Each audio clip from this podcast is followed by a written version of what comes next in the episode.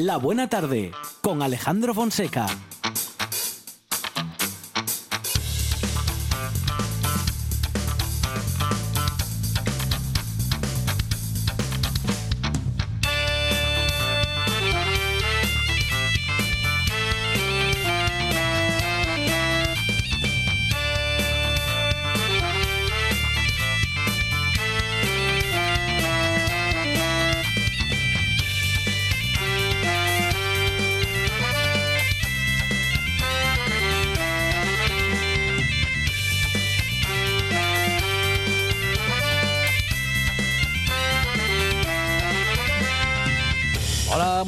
Tardes. Un lunes muy lunes para muchos que regresan, para muchos que ven hacia adelante la primera semana completa. Y completa será también esta buena tarde porque no solamente está la vuelta al cole, que está en todas partes, en todas las publis.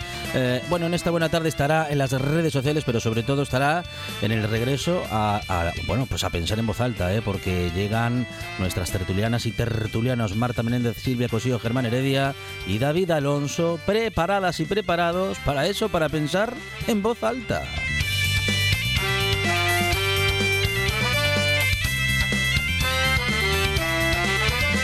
Hablaremos también con Alfredo Arahuetes, profesor de economía, y con él hablaremos de cómo cambió la economía a partir de aquel 11 de septiembre de hoy, hace, bueno, de hace 20 años, no hoy, sino que se cumplía justamente hace dos días, el eh, sábado pasado. También tendremos a Carlota Suárez y la literatura y los descubrimientos gramaticales. Y con Pedro Menéndez tendremos a una invitada como es nuestra querida amiga Ana Lamela. Hablaremos de disco, de libro, de muchas cosas que hace la buena de Ana. Llega María Frente de Identidad Secreta, con ella vamos a descubrir tres cómics creados por mujeres. También llegarán los moderniellos que hoy llegan, representados por el gran Dani Gallo. Alberto Gombau, ausente con aviso. Con Paulino hablaremos de por qué hay muchos seguidores en el mundo que defienden a la marca Ford como si fuese su propio equipo de fútbol.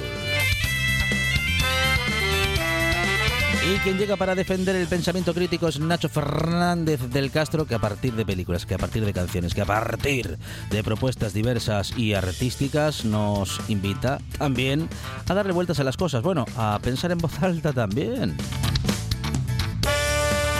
Echaremos unas cuantas fotos con Fidi Fidalgo y tendremos en estas cuatro horas de radio muchas cosas que contar, todas e- estas y muchas más, porque tenemos en la producción a Sandra González y Lucía Fernández.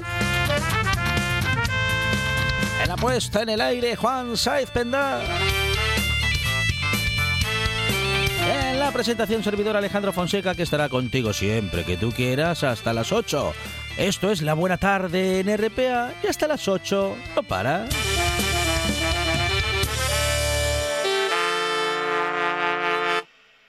Me gusta la buena tarde.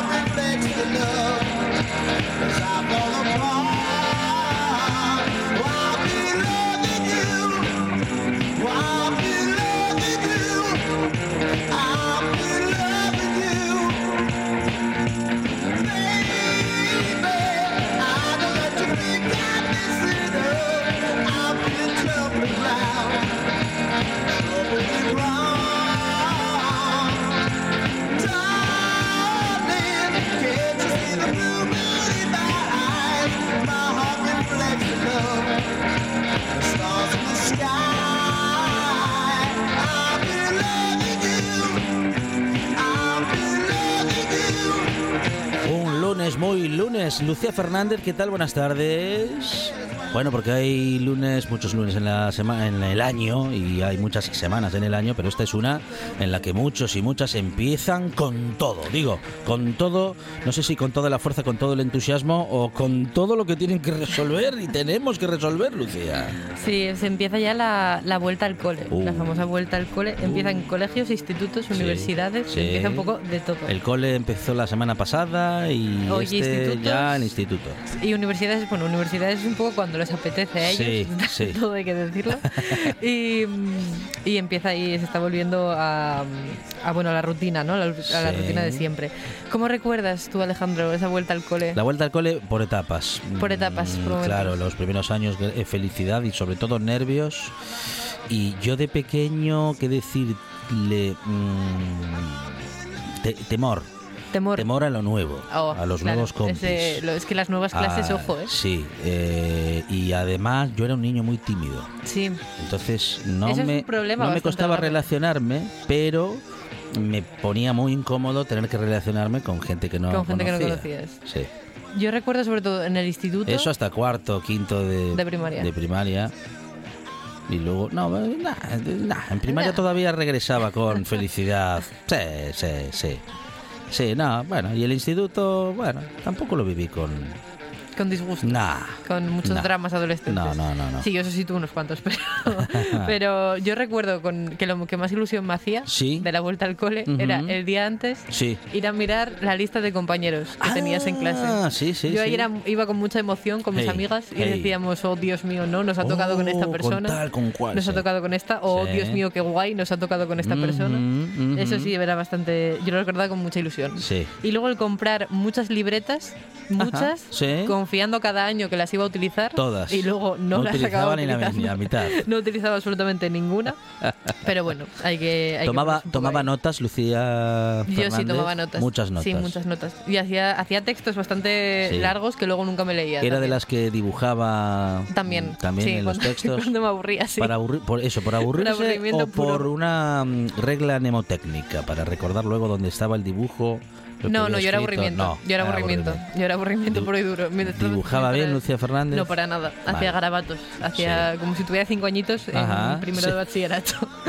Pero bueno. Bueno, es mejor eso que no pintar el pupitre. No, eso está feísimo, ¿eh? Yo lo he hecho, pero no se lo hagáis. sigue haciendo, lo no lo ha- hagáis. Sí, hombre, claro. jóvenes de hoy. ah, eh, No, Por supuesto, Todavía hay esa, por esa mala costumbre. Por supuesto, muy mala costumbre, la El verdad. chicle, el chicle debajo del pupitre No, eso no, también. eso no, eso no, eso No. siempre ha dado muchísimo asco. Sí. Eso, eso Pero- es horrible. Pero como dirían en un programa informativo, ¡sigue pasando! ¿Sigue pasgue Sí, Eh, sí, pas- sigue pasando, sigue Eh, pasando, pero a mí siempre me dio muchísimo asco Sí, esa parte. me dio muchísimo asco. Muy mal, muy mal. Hemos preguntado a los y las oyentes En redes sociales, en redes, sociales, en redes sociales cómo recuerdan esa vuelta al cole, si la Ajá. recuerdan con ilusión, con alegría, con tristeza o ya con nostalgia, ya a estas alturas. Pero mm, resulta que eh, nos ha dicho nuestra compañera Verónica García Peña de los universos musicales que ella, ella siempre le gustó mucho el instituto y que los recuerda con mucha ilusión y que le chiflaban los nu- libros nuevos, Ah, los que ah, salían sí, cada sí, año, sí, el olor al libro nuevo Eso, y tal. eso, era- eso era, era una maravilla, sí. sí, eso sí. Muy bien. Y ahí estamos, a ver qué más nos cuentan de recuerdos y nostalgia de, de, esa, de esa época, de Re- vuelta al cole. Pues recibimos todas eh, esas anécdotas y propuestas. ¿Cómo recuerdas tu primer día de cole? Cuanto más lejos esté en el tiempo, mejor.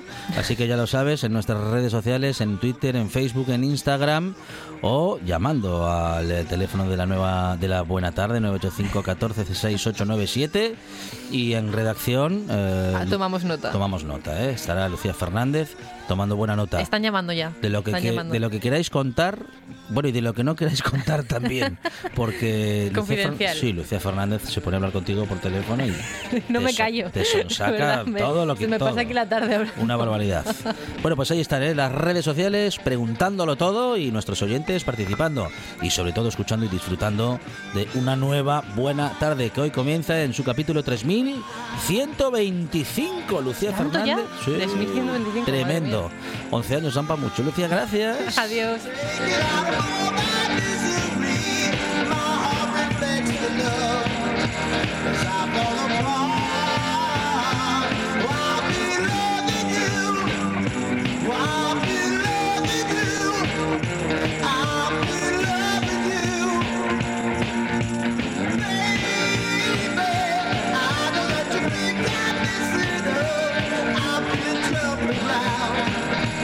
Lo decíamos en el inicio de esta conversación con Lucía Fernández y de nuestro programa, y es que el pasado sábado se cumplían 20 años, se han cumplido 20 años del atentado terrorista contra las Torres Gemelas, un acontecimiento que, bueno, dicen cambió por completo eh, el funcionamiento del mundo y, por supuesto, y claro, cómo no, el de la economía. Vamos a comentar este asunto con Alfredo Aragüetes, profesor de economía de Comillas. Alfredo, ¿qué tal? Buenas tardes. ¿Qué tal? Buenas tardes. Profesor, solemos decir que ese día cambió el mundo. Mm, ¿De qué manera? Eh, ¿Cómo, ¿Cómo cambió el mundo además de todas las medidas de seguridad que hasta entonces no existían en aeropuertos eh, o en, bueno, pues en aviones comerciales y que a día de hoy tenemos que no solamente pues adaptarnos a esa situación, sino que también sufrirla? Sí, claro.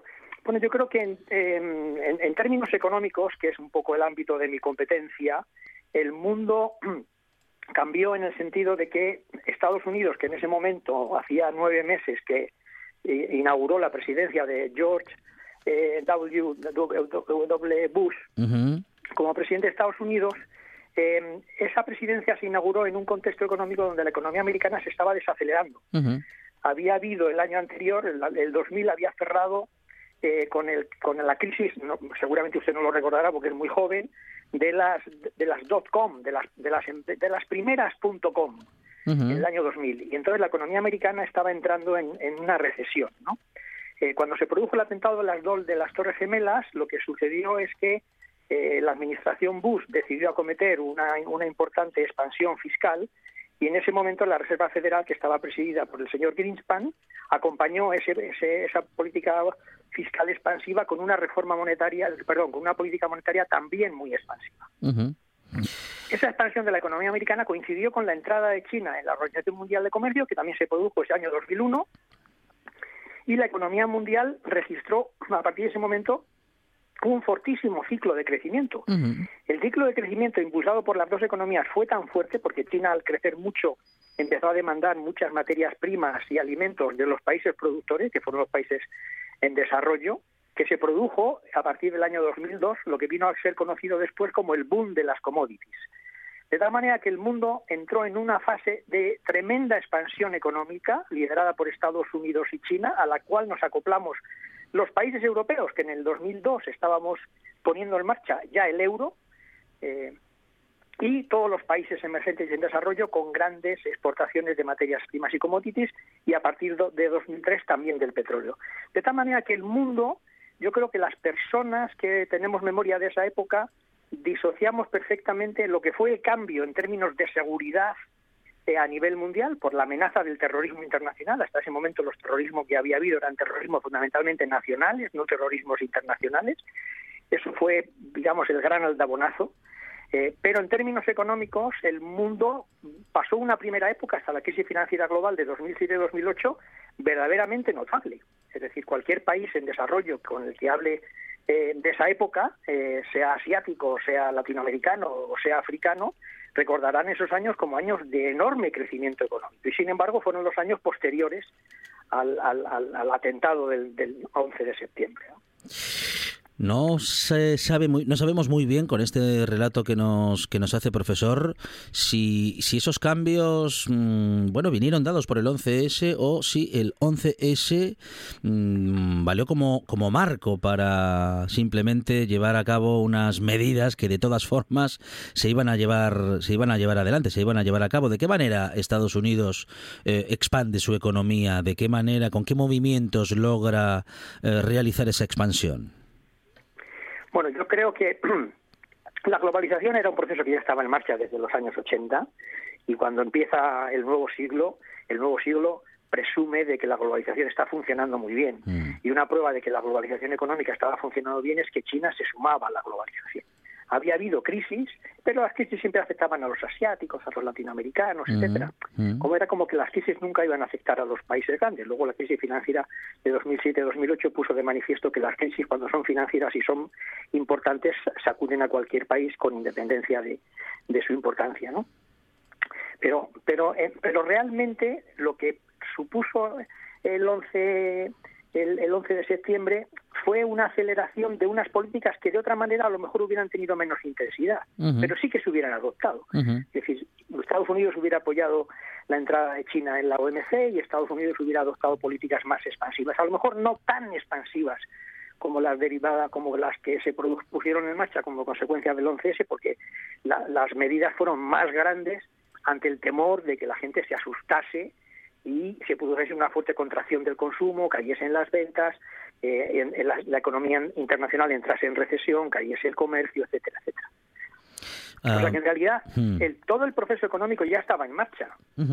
Lo único que pasa es que este factor, como podía ser un factor de inhibición y de incertidumbre grande, fue sobrecompensado por la política más expansiva promovida por Estados Unidos, a la cual se, incorpora China y el resto del mundo. Y esa expansión de Estados Unidos y esa entrada de China en, la, en, el, bueno, en el mercado internacional como protagonista, como gran potencia, deja la economía europea eh, en un segundo plano o, en todo caso, con mucho menos protagonismo del que podía eh, tener entonces.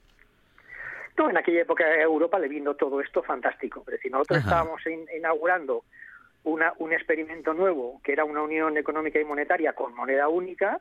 Nos habíamos dado un periodo transitorio, que fue el periodo entre 1999 y el 2001, y cuando está entrando el, el 2002 en marcha, ponemos en marcha la moneda única, necesitamos crecer para asegurar la fortaleza de la moneda y no tener problemas de crecimiento y de empleo, etcétera, etcétera. Y cuando viene el viento de la expansión americana y de la expansión asiática, a nosotros nos pilla comenzando ese experimento y eso a eso le vino muy bien a Europa. Europa se creció mucho liderado por ese crecimiento de la economía internacional. ¿Cómo, ¿Cómo, podemos describir este momento de la economía, este en el que, bueno, después de 20 años del atentado de las Torres Gemelas y de la invasión de Estados Unidos como consecuencia de ese ataque en territorio de Afganistán, que después de 20 años abandona bueno, no solamente sin haber resuelto prácticamente nada de lo que allí sucedía, sino que dejándolo casi peor, eh, políticamente hablando, desde luego, en lo económico, mm, bueno, fue Estados Unidos el encargado de una importante reconstrucción en Afganistán, profesor.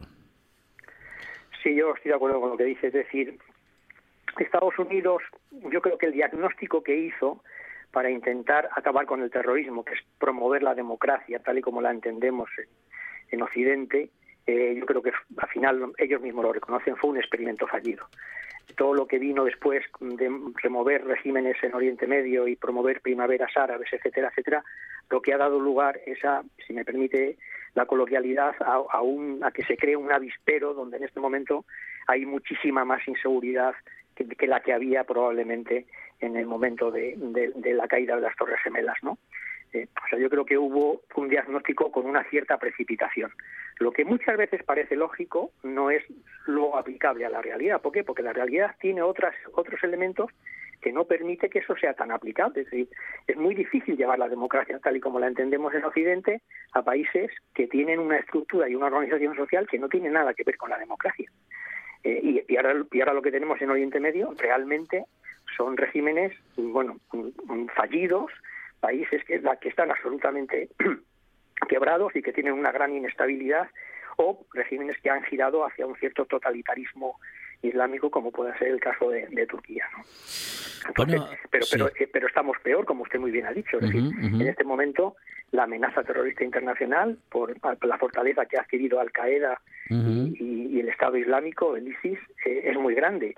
Y, lo, y en esa zona eh, se mueven con una gran ahora, ahora mismo una vez que se han desmovilizado las fuerzas occidentales, se mueven con una gran libertad, con lo cual, ¿qué es lo que, qué es lo que hemos perdido? Hemos perdido el tener capacidad de influencia en la zona y de aminorar el riesgo de, la amenaza terrorista, que en este caso, como usted muy bien ha dicho, es mucho mayor.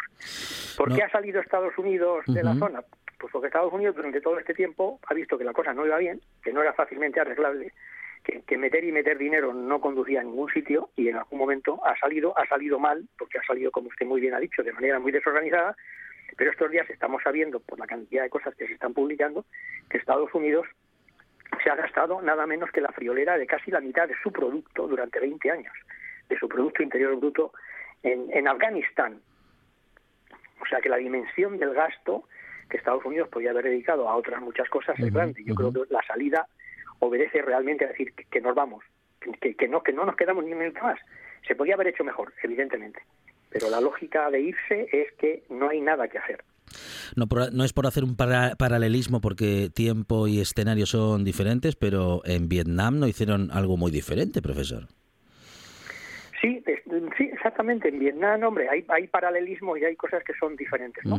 Pero si me apura, la salida de Vietnam fue un poco más ordenada que esta, que la de Afganistán, ¿no? Y, y en Vietnam lo que estaban es defendiendo a gobiernos del- de, Vietnam del Sur que supuestamente tenían una cierta implantación territorial. En el caso de Afganistán eh, se trataba un poco de reinventar el país. O sea, no había prácticamente no había unos mimbres previos a los que apoyar para construir a partir de esos mimbres. Era era crear un país de nuevo, ¿no? En Vietnam había un Vietnam del Sur eh, que ellos intentaron apoyar y ahí los distintos regímenes, aunque Estados Unidos luego estaba más de acuerdo con unos líderes que otros, como usted bien dice, hay un cierto puede haber ciertos paralelismos, pero también hay, hay ciertas hay ciertas distancias. Alfredo Aragüete es profesor de Economía de Comillas y CADE. Profesor, muchísimas gracias y un saludo desde la buena tarde. Muchas gracias a ustedes. Y gracias por haber supuesto que soy tan joven, profesor. Mm, bueno, seguro que lo es, seguro que lo es, porque no me ha sabido decir que lo que lo que pasaba, o sea que esto era eso que era muy joven, las .com no le pillaron. un saludo, profesor, gracias. Un saludo, Hasta gracias. luego. Hasta luego. En RPA te lo contamos todo. Información al minuto con el rigor y la pluralidad de lo que somos. Un servicio público. Por la mañana, a las 7, Asturias Hoy Primera Edición. Por la tarde, a las 2, Segunda Edición. Y por la noche, a partir de las 8, Tercera Edición. Y, y a las horas en punto, Boletines de Noticias. Asturias Hoy. La actualidad no descansa. Nosotros tampoco.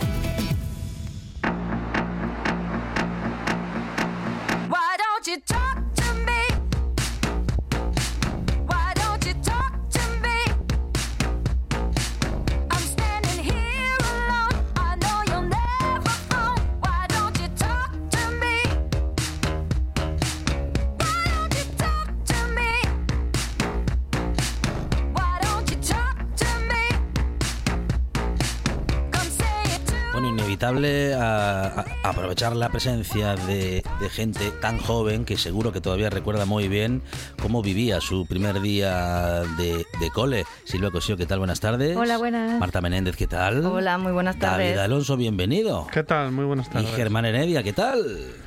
Pues muy bien, muy bien, muy bien, muy bien. ¿Volvías Muy con ilusión, Germán, al cole? Eh, hombre, a mí y la ilusión del cole, pues yo nunca la tuve, sinceramente. Ajá. Nunca, ni cuando, ni cuando no sabías lo que era. ¿Qué va? Ni de coña. Yo me lo Ajá. pasaba muy bien con todos mis hermanos y con todos los amigos de Ah. Begoña y compañía. Nada, Sí, nada. sí, eso, sí. Es, eso de ir al colegio alegre y feliz es una leyenda. Claro. ¿no? Es, men- no- es una mentira más gorda. Sí, no, nadie. Bueno, nadie, yo, yo empecé David. a ir, yo recuerdo perfectamente de empezar a ir contento y feliz, pero a la universidad. a la universidad. Sí, el instituto, Yo, digamos... pues yo iba muy contenta al instituto, al cole no. Ajá. Al instituto sí. También reconozco que éramos el único curso que había por la tarde Mm. en el Piles. Sí. Había tanta gente que Claro. tuvieron que Había poner uno por la tarde. un grupo por la tarde y estábamos solos en el instituto. sí. Claro, es que aquello fue una fueron cuatro años de auténtico gozo y Mm, felicidad sí, porque sí, sí, éramos sí. el único grupo, no. Claro. Y lo pasamos muy bien, éramos todos amigos, pero yo a mí el cole no me gustaba No. mucho, ¿eh? ¿Marta? Hombre, yo creo que la vuelta para mí siempre fue una sensación un poco agridulce, ¿no? Por un lado, el, se te acababan las vacaciones, dejabas de tal, pero por otro lado, bueno, pues era reencontrarte otra vez con, con los compis que no habías visto desde, el desde principios de, de verano. Entonces, realmente no, no lo recuerdo como un trauma, sinceramente.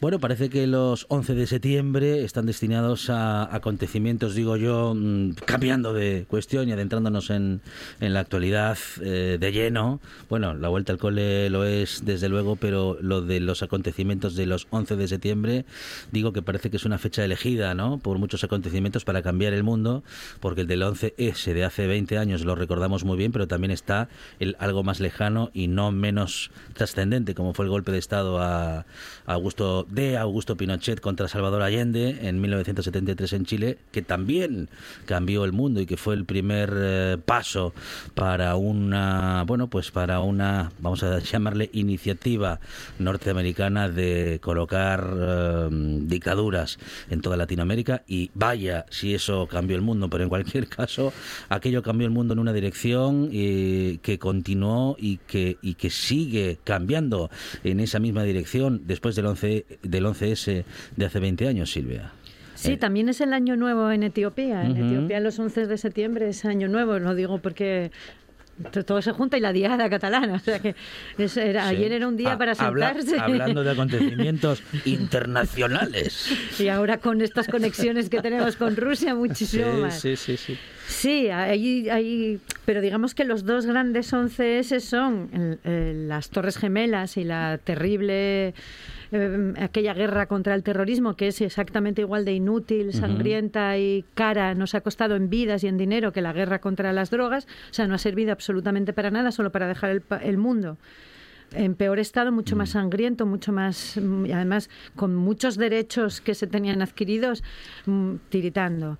Y luego está el, el- la terrible, el golpe de Estado que se dio en Chile, esa manera que entendieron los, los norteamericanos de que no volveremos a tener un Vietnam, pero sí volveremos a intervenir países. Esta vez lo que vamos a hacer es coger a los, a los militares más asquerosos de derechas, más sangrientos, les vamos a dar un cursillo de cómo ser todavía mucho más asquerosos, mucho más de derechas y mucho más sangrientos, y luego les vamos a llenar de dinero para que derroquen eh, gobiernos legítimos y lo que pasó en Chile, luego en Argentina, luego en todas partes. Sí, sí, y en, Lo- Uru- y en Uruguay. y en Uruguay, es decir, que fue como un castillo de naipes, fueron cayendo los países democráticos que intentaban hacer políticas, ya no te digo de izquierda, o sea, políticas que tuvieran que ver un poco con el reparto de la riqueza, acabar un poco con esa desigualdad y ese clasismo y ese racismo pro- que, que llevaban alimentando durante mucho tiempo.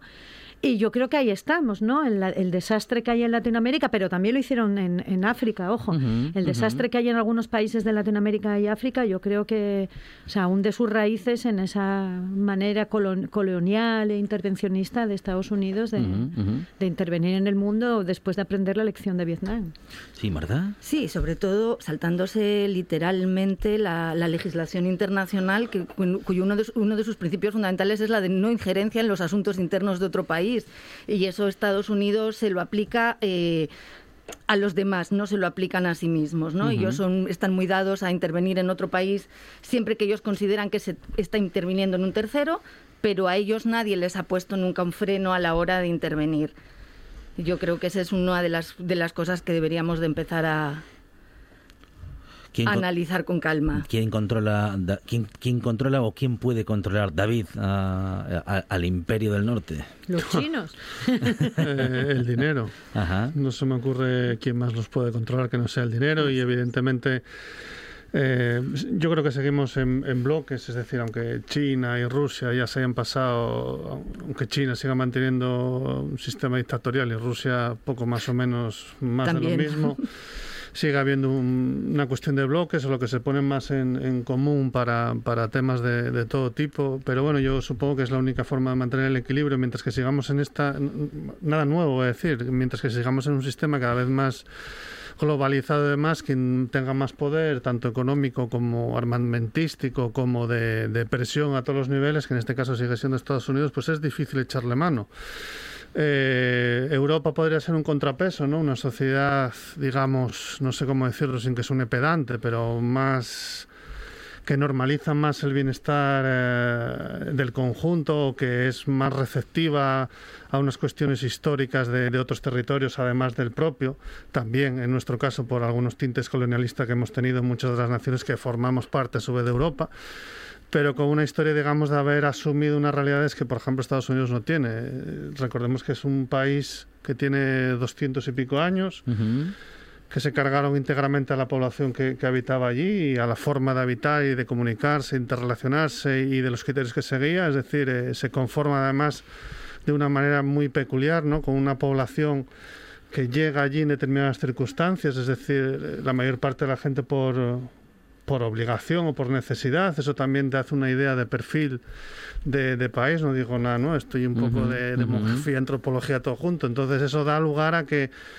pues a que te creas el centro del mundo, a que tengas una tremenda ignorancia con lo que pasa a tu alrededor respecto a lo que pasa contigo mismo y bueno, si eso lo juntas a que han sabido moverse en otros ámbitos, como en el ámbito capitalista sin duda, y han aprovechado o las circunstancias de las grandes guerras del siglo XX les han dado el poder económico sobre otros territorios, pues tienes un cóctel que hace que hayan controlado el bacalao, hayan dicho que además de América del Norte, que son ellos, pues América Central también son ellos, y, y América y Argentina y Colombia y Venezuela y Ecuador y todos los demás países también tienen que ser ellos. Eh, también lo han intentado en África, también lo siguen intentando en Europa y bueno, en fin, no, no sé muy bien cómo, ya te digo, como no se le eche más desde el punto de vista económico, eh, mal freno va a tener. Germán. Bueno, primero hay muchos once en la historia universal y, y todo lo que estamos hablando ahora mismo es, es casi historia, ¿no? Porque los imperios están hechos como ahora mismo lo tenemos muy cerca y lo vivimos todos en nuestras carnes.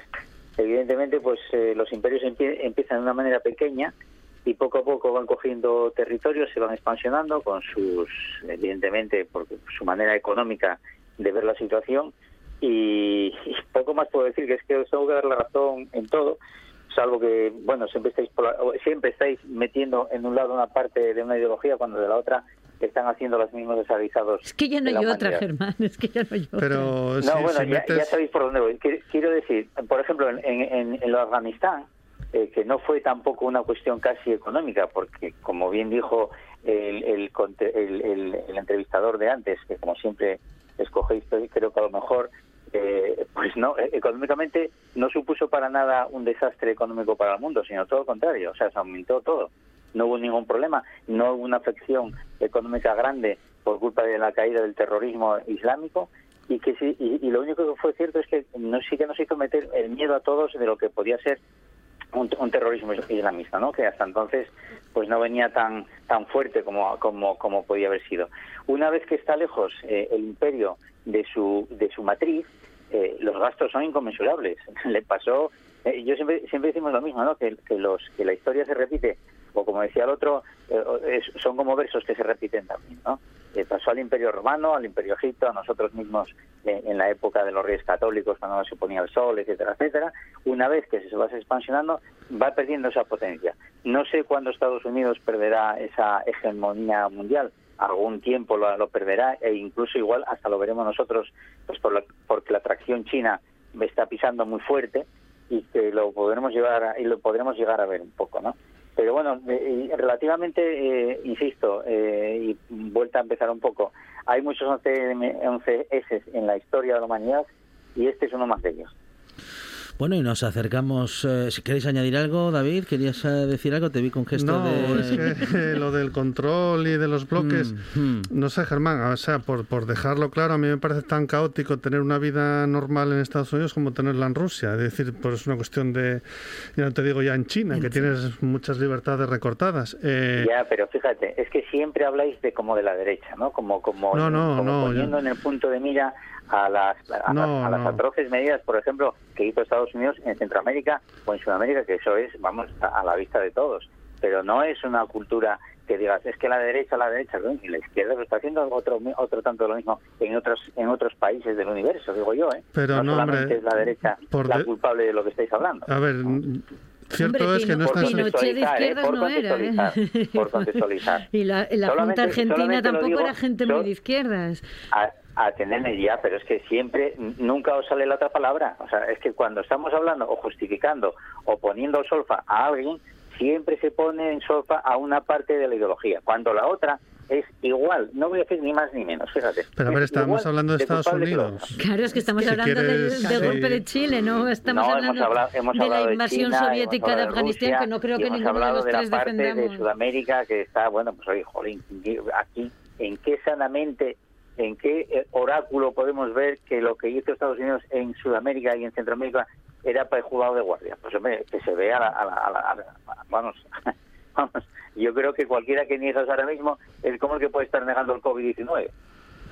Bueno, no sé, a ver, y, y lo que comentaba antes, Silve, otro día se puede hablar de lo que supuso la Unión República de Comunista sobre los países de su entorno y todo lo que hizo, lo que pasó en Polonia, lo que hizo en Rumanía, pero eh, como estábamos hablando de Estados Unidos, pues lo que hizo Estados Unidos es, es- hay que reconocerlo. El sistema que tiene Estados Unidos de, de- de vivir allí, yo lo conocí un poco, eh, es, es, es demencial, es decir, el- el el dinero es lo que te establece absolutamente todo, que vale, que vale para todo el mundo, pero bueno, con matices. Allí Bueno. no hay ningún matiz. Allí es realmente como es. Y lo tienes o no lo tienes. Y si no lo tienes, tu vida va a ser un infierno. Y eso no es, digamos, una sociedad que tienda al equilibrio ni al bienestar del conjunto. Eso es así. No tiene, para mí no tiene más, más Eres- desarrollo. Eres tan bueno como tu cartera. Sí, así de sí, sencillo. sí, sí. y además tu cartera también depende de que seas mujer, que seas afroamericano, que seas de descendencia asiática. Es decir, que no solo la cartera, es que además tus condicionantes sociales de raza y de género te condicionan también la cartera y, y es, eh, digamos que es la ley del, la ley del más fuerte en, en- desde, el- Ah. desde el peor punto de Ah, vista eh. posible. Eh, yo conocía a una familia allí que se había, o sea, se, había, se habían arruinado para pagarle el tratamiento del cáncer al padre. O sea, literalmente se habían arruinado. O sea, tenían dos opciones, que se muriera su padre de cáncer o perderlo todo. Esa familia decidió perderlo todo. Otras familias no, ni siquiera tienen la opción porque ya no tienen nada que perder y se mueren. De cánceres que aquí la gente se sufre, pero se sobrevive porque tenemos un sistema sanitario que allí no hay. Es... eh, que yo soy muy fan de la cultura norteamericana, del concepto de Norteamérica, de las libertades civiles, etc., etc., sí, pero, es decir, la parte sucia, la parte oscura, la parte siniestra que hay en Estados Unidos de un capitalismo que no tiene ningún tipo de control, es, es terrible, es Hay terrible. un, hay un documental sobre la oxicodona que yo no recuerdo si está en, en una de las plataformas estas de... Hay dos, hay uno muy muy bueno en HBO y Ese. otro en Netflix sobre Creo que que, va a un caso más concreto, pero el de HBO es Hay buenísimo. un- y refleja un poco lo que, lo que un, un sistema sin ningún tipo de freno por parte de ninguna institución que pare el poder económico y generó un problema real e- en la propia sociedad americana brutal respecto a la dependencia de un fármaco por, mu- por parte de mucha gente que ha generado pues problemas, muertes. es Ha decir, es generado una- más, Eso- más muertes que la COVID en Estados Entonces Unidos. es Y un eso- tema que- impensable, o sea, uno lo ve y Sí, dices, sí. pero ¿cómo puede ser que la agencia del medicamento americano, poco más que de palmas, ante un medicamento que es todavía más dañino que la morfina en cuanto la morfina no te genera esa dependencia porque no sienta el cuerpo tan bien, entre comillas, como la oxicodona y eso, pues en un panfleto de médico decían que esto no va a ningún problema, eso generó que cualquiera que tuviese cualquier tipo de dolencia fuese recetado a través de... Cualquiera. ¿eh? Y personas Y eso genera una adicción brutal y bueno, pues es un tema que en España seguramente tengamos muchos matices que haya que hablar y los lobbies están ahí, pero bueno... eh, Pero hay más regulación. Se me hace Claro, difícil Pero pensar hay, eso hay en cosas, España, en hay Francia, cosas- en aquí Alemania. no se te moriría la gente por estar racionándose la insulina porque no tienen dinero para comprarla y su seguro no se la está cubriendo. Estamos hablando de un, de un medicamento que es imprescindible para las personas diabéticas y en Estados Unidos hay personas racionándose la insulina Claro. para poder seguirse poniendo al, al menos una pequeña dosis en lugar de la dosis que deberían de estar Y en Europa el precio de la insulina está controlado, es decir, tiene que Claro. no se puede pasar de un máximo. En Estados Unidos el- los precios de los medicamentos no tienen control, lo marca la, la farmacéutica, es decir, que si en la farmacéutica ya ha pasado decide que un viral de insulina en vez de costar dos, dos dólares vaya a costar 560 dólares y esto ya ha pasado con medicamentos que se necesitaban, pasa de un día a otro y la gente se muere. Sí. Y por tanto, mm, Fijaros. Eh, esto es el capitalismo, es decir, cuando alguien pide el capital, esto es el capitalismo. Todo lo que es regular ya no ya no entra dentro de la menta- o sea, del- de la ideología del capitalismo. Por eso criticamos el capitalismo. Ge- Germán. Bueno, no, sí, sí. A ver, Yo- no, no, sí, sí, os entiendo perfectamente. Lo que pasa es que, fíjate, claro que le doy la razón a, a David en que Europa, el viejo continente, como nos llamamos, y, y es por presumir, porque sí es cierto que tenemos que presumir, que vivimos en unas civilizaciones y unas sociedades más avanzadas de- del planeta ahora mismo, y que hemos conseguido unos valores, yo creo que universales, que deberíamos de desarrollar en los demás, que no va a ser imposible porque Estados Unidos ha intentado, bueno, Estados Unidos y Europa ha intentado desarrollar una democracia en Afganistán o en cualquier otro país que no sea Europa y está abocado al fracaso, como está viéndose. Bueno, pero Y es que las formas de hacer las contra- cosas... es- Es que no es creo contra- que tampoco quisieran que hubiera una democracia. Si en quieres una democracia, no, por- pones a pues- un pues a títere mejor eh, sí, al frente de un gobierno. está- por lo menos desde Europa, pero bueno, querían instalar una nueva una nueva era, porque, jolín, em, hay que empezar por poco. Empezaron O las o de querían la clase, controlar por el mercado ejemplo, del opio. Y a quitarles O el sea, quiero burka. decirte- Quiero decirte que hay cosas básicas que empezaron a hacerse allí y que ahora va a haber un retroceso por querer hacerlo de otra manera diferente. O sea, Ah, yo y- creo y que John Biden lo dejó muy claro. Él dijo, nosotros fuimos aquí a matar al Qaeda, matamos al Qaeda, nos vamos a Afganistán. Ah, sí. Es Sí. decir, ellos no tenían ninguna intención de llevar la democracia a Afganistán, ni, ni desde luego libertad a las mujeres. Si en algún momento dado las mujeres con burka se lo quitaron, fue un hecho que no tenía nada que ver con la intervención de Estados Unidos y ya vimos lo poco que Pues les yo ha tengo durado. esperanzas de que toda la gente, yo tengo esperanzas de que toda esa gente que se ha marchado de allí y alguna que ha quedado allí haya surtido un mínimo germen para que puedan volver otra vez y desarrollar la libertad en las mujeres y en los hombres de, de Afganistán o del área de que está por Sí, ahí. yo también, pero para eso Y- tendríamos que ayudarles desde Europa y Estados Unidos, no dejarles tirados como les hemos dejado tirados cuando llegaron los talibanes. Y no me parece Bueno, que haya fíjate, ninguna dejarlos intención. tirados. por- Antes estábamos hablando, antes estábamos hablando de la marcha abrupta de, Bien- de Estados Unidos de Vietnam, que no hizo nada. Bueno, pues ahora Vietnam más o menos está desarrollándose de un ámbito más o menos, eh, vamos a decir, semidemocrático, partiendo de un comunismo atroz y horrible. también. Hombre, O sea que, mm, bueno, podríamos poco matizar poco mucho, pero que yo sepa, los vietnamitas del norte no iban haciendo lo que están haciendo los talibanes ahora mismo, mucho menos con las mujeres de Vietnam. Eh, yo puedo entender que no, No, te era guste el comunismo, lo puedo entender y no voy a y no voy a juzgar las cosas horribles que se hicieron en nombre del comunismo, pero mm, lo que están haciendo los talibanes eh, no se hizo en Vietnam. O sea, vamos a intentar, por lo menos, o sea, no vamos a, en- a inventarnos la historia. Es decir, las mujeres de Vietnam no se fueron los americanos y al día siguiente se les sacaba a la calle, se les ponía un burka en la cabeza, se les dio paliza, se les estaba violando y se les casaba con a niñas de 12 años con señores de 46 nueve.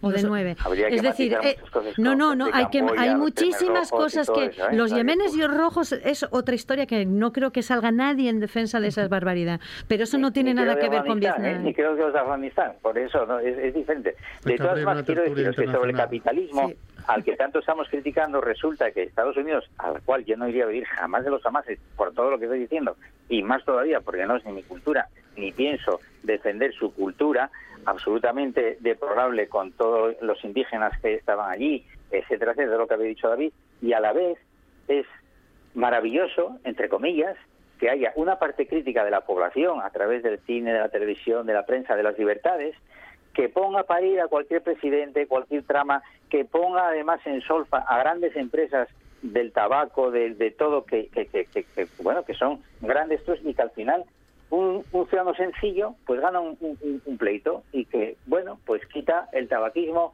de las calles o parte del tabaquismo de las calles. Quiero decir, que jolín, que todo lo que habéis está bien, pero a la vez más mira que en un país como ese haya tal libertad en el que uno pueda criticar a un presidente del gobierno poniéndolo solfa, a todo el Estado, a toda la historia y que no ocurra nada tampoco. ¿Por qué? Pues porque son muy libres también de hacer lo que les da la gana.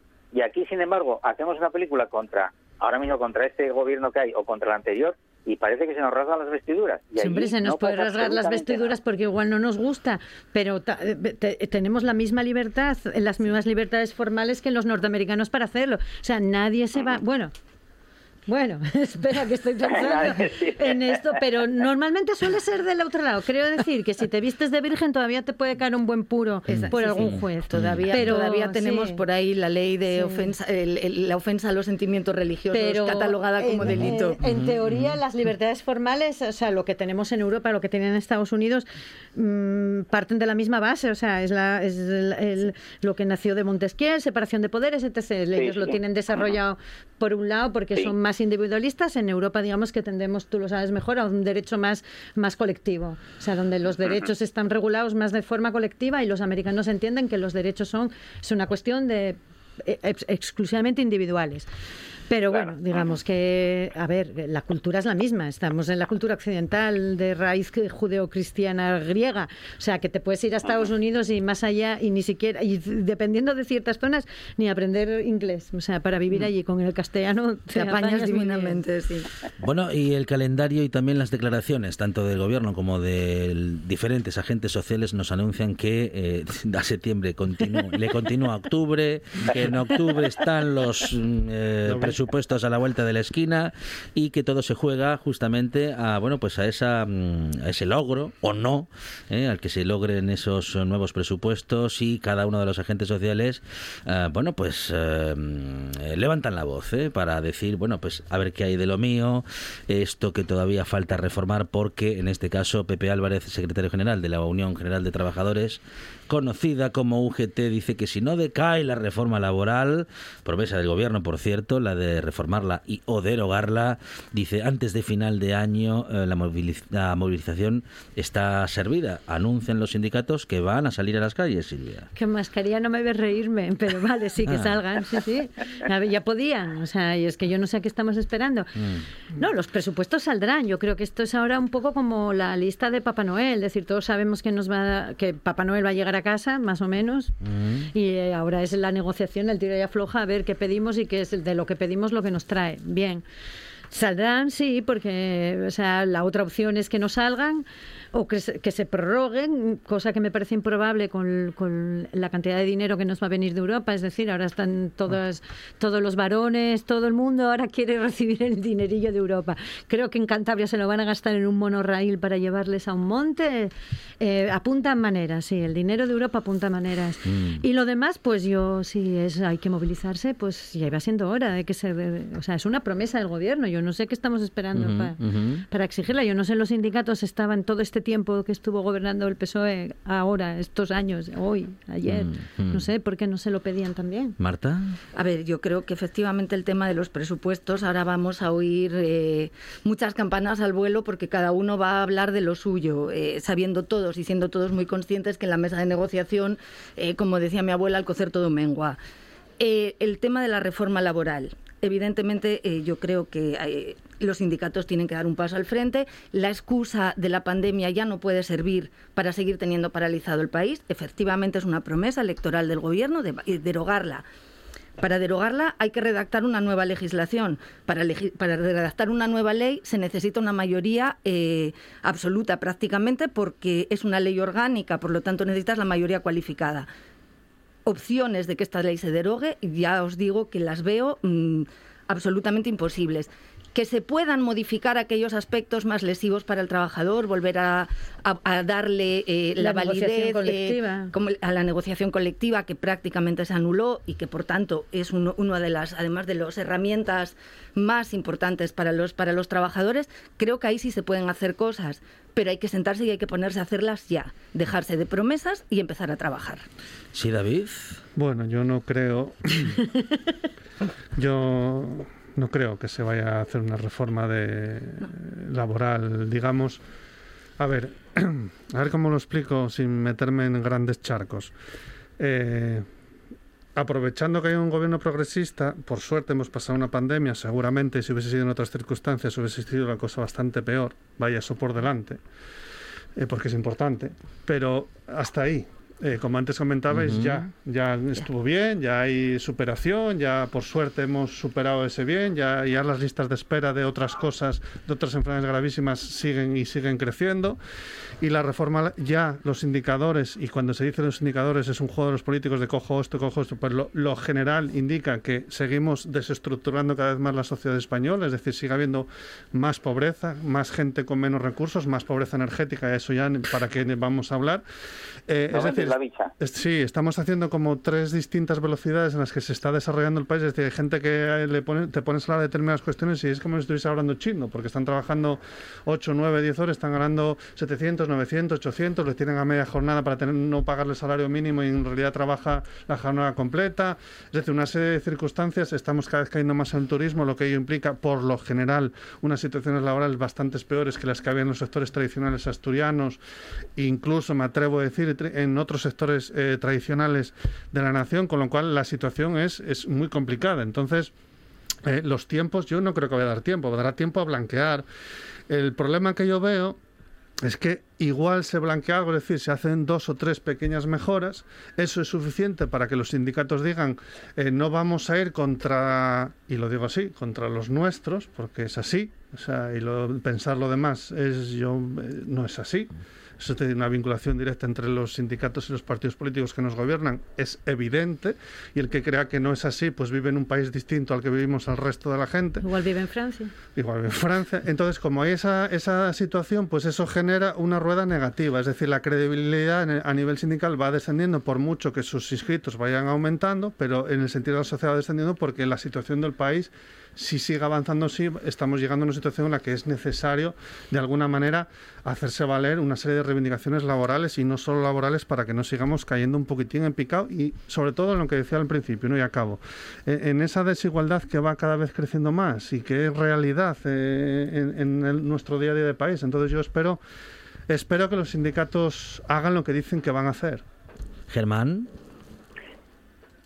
Pues a ver si respiro hondo y tampoco meto muchos charcos, como dice David. Eh, también es cierto que os doy muchísimo de las razones, pero la principal es que cuando gobiernan los de uno es difícil que uno se meta en huelgas generales, en cosas raras y que, y que altere un poco la vida social de, este país al que queremos tanto. ¿no? Eh, bueno, yo, eh, referente a las reformas laborales, yo siempre he dicho que tienen que ser muy sectoriales todas. No, no, no puede ser un totum revolutum para todos. Yo, desde, moviéndome desde el pequeño comercio, claro, yo no me meto en una grandísima empresa, como puede ser Arcelor, o pues, que mira que te lleva mucho entre el puerto de Asturias, o el Musel, o, o Pero esas son las que tienen convenio propio, precisamente. Ese es el De- problema. sí, sí. Ese no es el problema. Por- por e- Ahí está el problema. Es el marco general. Eh, Lo que necesitas Ah, es ah. el Estatuto de los Trabajadores, que es el marco general para toda la población Ese activa, no para los uh, sectores concretos. Eso es.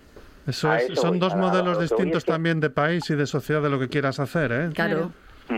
Claro, claro, claro, ahí está, ahí está. O sea, yo, yo sí que soy, vamos, partidario de una reforma laboral, claro, de acuerdo con todos los empresarios, incluido conmigo, que también soy empresario, ¿entiendes? O sea, de los pequeños, porque si a la vez estamos aumentando, insisto, otra vez, todos los gastos, eh, pues lo que son de una empresa, tanto la parte de Hacienda como la parte laboral y los gastos laborales, etcétera, etcétera, los beneficios se van disminuyendo en una mini empresa o una macroempresa, Hombre, pues realmente en este país todos querremos ser funcionarios porque nadie querrá montar un negocio. Nadie querrá tener una empresa para ganar dinero, en realidad, eh, en, en buena lid. Entonces, bueno, mm, yo creo que hay que eh, sentarnos, hacer las cosas bien y que sepamos que cuando un empresario monta una empresa es para ganar dinero, para ganar dinero. Pero no, puede ganar dinero a costa del trabajo de sus ¿vale? empleados y empleadas, pagándoles mal, Perdona, poco y ver, que haciendo trampas. diciendo- que que no hablo por ti, que- hablo en general. Es No, decir, no, no, digo, que todos yo- sabemos yo que hay mucho general. empresario que quiere es ganar que- dinero a costa de pagar mm, sueldos de miseria y eso no se puede permitir. Y no se puede permitir por ley. entiendo- A ver, tampoco, Germán, sí. a ver, si, si yo he conocido a, a empresarios que, jolín, que, y vosotros conocéis también amistades o lo que sea, incluso pagaban por debajo de lo que era el, el, el, el- Claro. El convenio. Claro. la, la nómina. Vamos a hablarlo claramente, o sea, les daban menos de lo Claro. que había, ¿vale? Claro que lo sabemos, todo eso es una injusticia y eso hay que denunciarlo y eso hay que atacarlo. Yo voy a las partes buenas de lo que puede ser una ley, no a la parte, eh, pues, eh, de ladrón, ¿no? Tanto de uno por, como por, lo- por el otro lado también, porque igual interesa Pero hay otro gente que está, pero, pero está el débil y ¿vale? el que es menos débil también. Claro, Eso y la como obligación Estado. de la- Por del supuesto, Estado es proteger por siempre al supuesto. débil. Y, y después, claro, y después habláis de lo del salario mínimo interpersonal y toda esta historia, y, o, o lo- o del salario social. ¿Y quién no quiere, yo como empresario, cómo no quiero pagar a Son mi dos empleada cosas de- dos mil y No pico tiene euros? nada que ver. es Salario social es un nada. debate un poco envenenado. Claro que quisiéramos y claro que, que queríamos poner eso, Que no pero hay que ponerlo en un contexto. No podemos estar hablando de que tiene que ser así, ¿no? O sea, de- ¿a, qué, ¿A qué gastos estamos dispuestos o qué tenemos que sacrificar para hacer? Porque a lo mejor hay que sacrificar muchas cosas, ¿eh? Como tú dijiste en el recibo de la luz, oye, estamos como estamos porque a lo mejor hemos tirado por unas renovables que no nos están llevando a esto también. No, no, Entonces, bueno, No hay me que no es parece. por eso. No me parece. Bueno, nos quedamos sin tiempo para eh, la réplica. En cualquier caso, queda el debate en el aire. Silvia Cosío, Germán Heredia, David Alonso, Marta Menéndez, gracias. Llegamos a las noticias, tras lo cual, esta buena tarde sigue.